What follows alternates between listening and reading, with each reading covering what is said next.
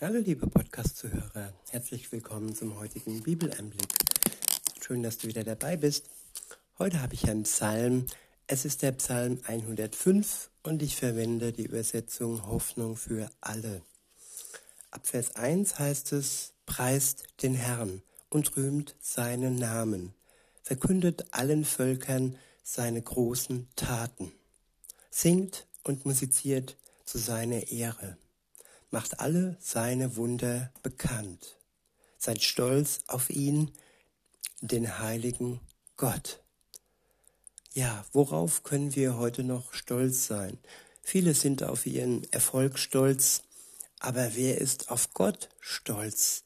Auf das, was er ist und was er für uns tut, auf seine großen Taten, die er in der Geschichte schon vollbracht hat, wie er sein Volk gerettet hat, heraus aus den Fängen aus Ägypten vom Pharao, aber auch in kürzerer Vergangenheit heraus aus den Fängen eines nationalsozialistischen Regimes, das versucht hat, es auszulöschen. Und auch heute ist seine Macht nicht versiegt. Er hat eine rote Grenze. Und diese rote Grenze lässt sich nicht überschreiten. Egal, was all die Machthaber vorhaben in der Welt, sie können nur das tun, was er, ja, begrenzt zulässt. Und darauf können wir stolz sein, dass er die Macht hat, dies alles zu beenden, was uns im Moment Schrecken bereitet. Weiter heißt es, ja, alle, die seine Nähe suchen, sollen sich freuen. Ja, wer seine Nähe sucht, der kann sich auch heute freuen und der wird auch heute glücklich sein. Er wird getröstet und seine Liebe wird ihn wärmen. Das steht fest. In Vers 4 heißt es, fragt nach dem Herrn und rechnet mit seiner Macht. Wendet euch immer wieder an ihn. Ja, kann man mit Gott rechnen? Ja, man kann es. Er wirkt in unserem Leben, er wirkt im Weltgeschehen und seine Macht ist mächtiger als die Macht der sogenannten mächtigen Politiker und so weiter, die es im Moment gibt. Das steht fest. Und wenn wir uns an ihn wenden, dann wird er sich in unserem Leben zeigen das ist gewiss. Weiter heißt es in Vers 5, ihr Nachkommen seines Dieners Abraham, erinnert euch an die Wunder, die er vollbracht hat. Ihr Kinder und Enkel von Jakob, die er auserwählt hat, denkt an all seine mächtigen Taten und Urteile. Er ist der Herr, unser Gott. Ja, er ist der Herr über allem in der Welt.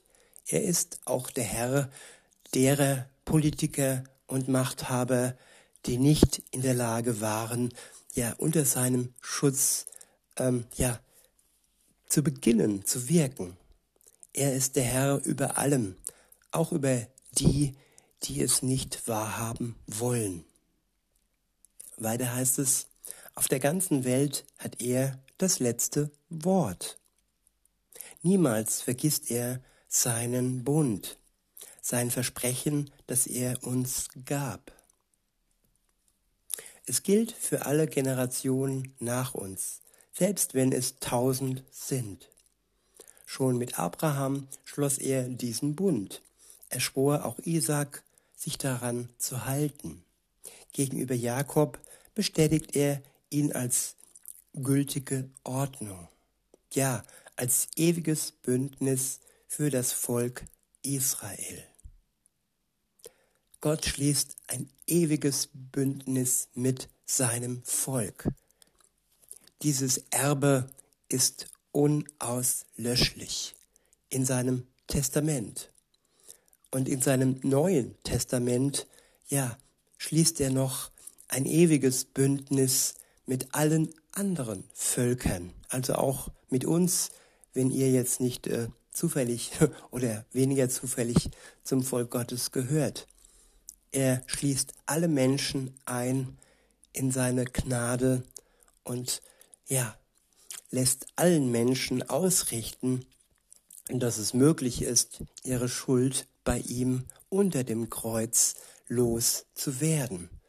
Und wer ohne Schuld ist, wer erlöst ist von Gott, der hat das ewige Leben durch seinen Glauben und durch seine Achtung vor Gott. Weiter heißt es, gegenüber Jakob bestätigte er ihn als gültige Ordnung, ja, als, ewigen, als ewiges Bündnis für das Volk Israel. Er sprach, euch gebe ich das Land Kanaan, ihr sollt es für immer besitzen. Als sie noch eine kleine Schar waren, nur wenige, dazu noch fremd im Land. Als sie von Volk zu Volk wanderten, von einem Ort zum anderen zogen. Da erlaubte Gott keinem, sie zu unterdrücken. Die Könige der fremden Völker warnte er, rührt mein Volk nicht an, denn ich habe es erwählt. Sie sind meine Propheten, darum tut ihnen nichts Böses. Der Herr ließ eine Hungersnot ins Land kommen, und die Vorräte an Brot gingen schnell zu Ende. Aber Gott hatte ihnen schon einen Mann vorausgeschickt, Josef, der als Sklave nach Ägypten verkauft worden war. Man band seine Füße mit schweren Ketten und zwängte seinen Hals in einen Eisen, eisernen Ring. Doch dann traf ein, was Josef vorausgesagt hatte, was der Herr ihm eingab, bewies seine Unschuld. Da befahl der König, ihm seine Fesseln zu lösen. Der Mann, der über viele Völker herrschte, gab ihn frei. Ja, und diese Freiheit, liebe Zuhörer, ist auch für uns gewiss. Wenn wir uns Gott anvertrauen, dann werden wir aus den Fesseln befreit werden. Das ist ein Versprechen auch für uns. Weiter heißt es, er machte ihn zum obersten Verwalter seines Palastes und vertraute ihm seinen ganzen Besitz an. Die hohen Beamten wurden ihm unterstellt und die Ratgeber des Königs sollten von seiner Weisheit lernen. Dann kam Jakob und seine Familie nach Ägypten und ließen sich nieder im Land der Nachkommen Hams. Der Herr ließ sein Volk rasch wachsen und schließlich mächtiger werden als seine Unterdrücker. Ja, die Macht der Unterdrücker wird schwinden und das Wachstum des Volkes Gottes und aller Völker, die hinzugekommen sind zum Volk Gottes, weil sie an Jesus Christus glauben, es wird ja weitergehen. Und dann im Land ohne Tränen werden wir wirklich ohne Leid und ohne Krieg zusammen mit Jesus ein ewiges Leben zur Freude mit ihm haben. Weiter heißt es, er sorgte dafür, dass die Ägypter sein Volk zu hassen begannen. Am Ende behandelten sie es heimtückisch und gemein. Ja, auch heute ist es so, dass wir, die wir an Jesus glauben, heimtückisch und gemein behandelt werden. Es ist eine Prüfung, eine Prüfung unseres Glaubens, ob wir dennoch an Jesus, an unserem Glauben festhalten, auch wenn uns die Welt heimtückisch und gemein behandelt. Und am Ende werden wir belohnt werden von Gott selbst, der unsere Feinde unterdrückt und vernichtet und uns selbst, ja, in sein Reich holt.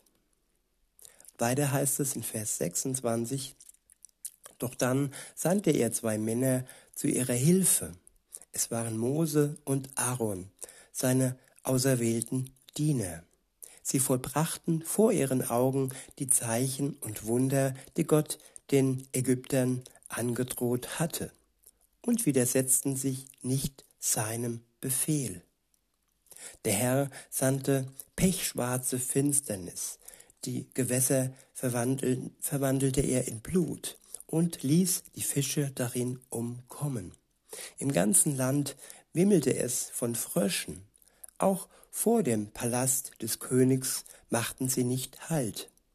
Auf Gottes Weisung kam Ungeziefer, ganze Schwärme von Stechmücken bedeckten das Land. Statt Regen prasselte Hagel vom Himmel. Feurige Blitze schlugen überall ein.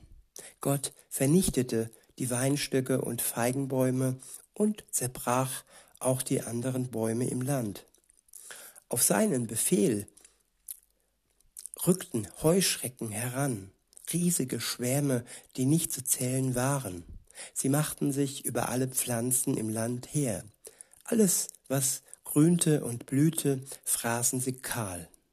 Schließlich tötete der Herr alle Erstgeborenen der Ägypter. Jede Familie verlor den ältesten Sohn, der noch ihr ganzer Stolz war. Ja, die Rache des Herrn und die Strafe des Herrn ist groß. Wer sich gegen ihn wendet oder wer ihm gegenüber sich nicht mit Ehrfurcht und mit Vertrauen äh, zuwendet, der kann seine Hilfe nicht erwarten.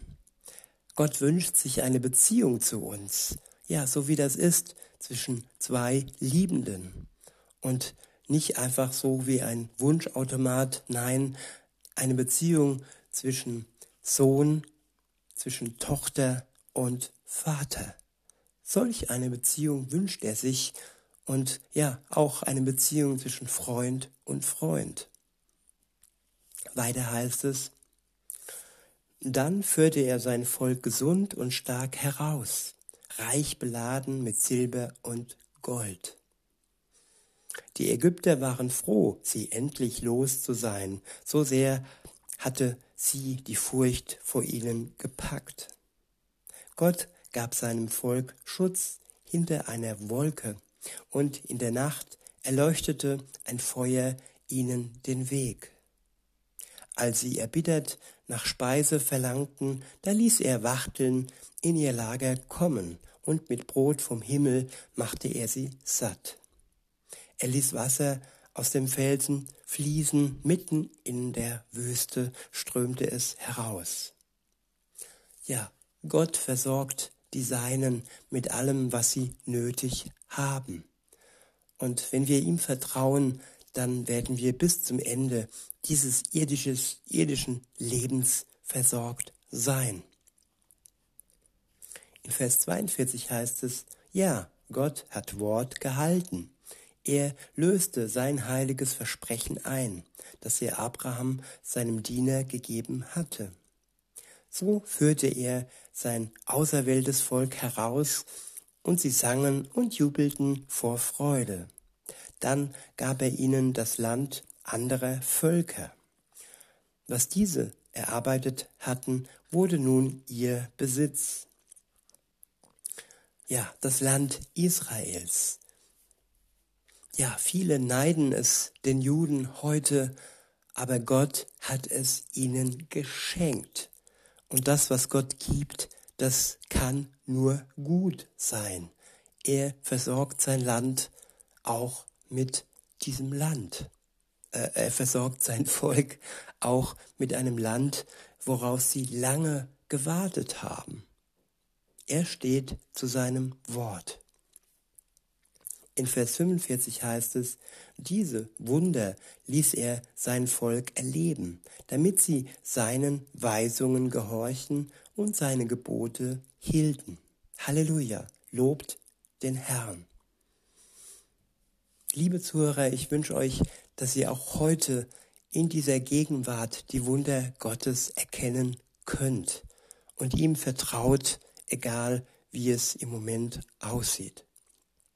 In diesem Sinne wünsche ich euch noch einen schönen Tag und sage bis denne.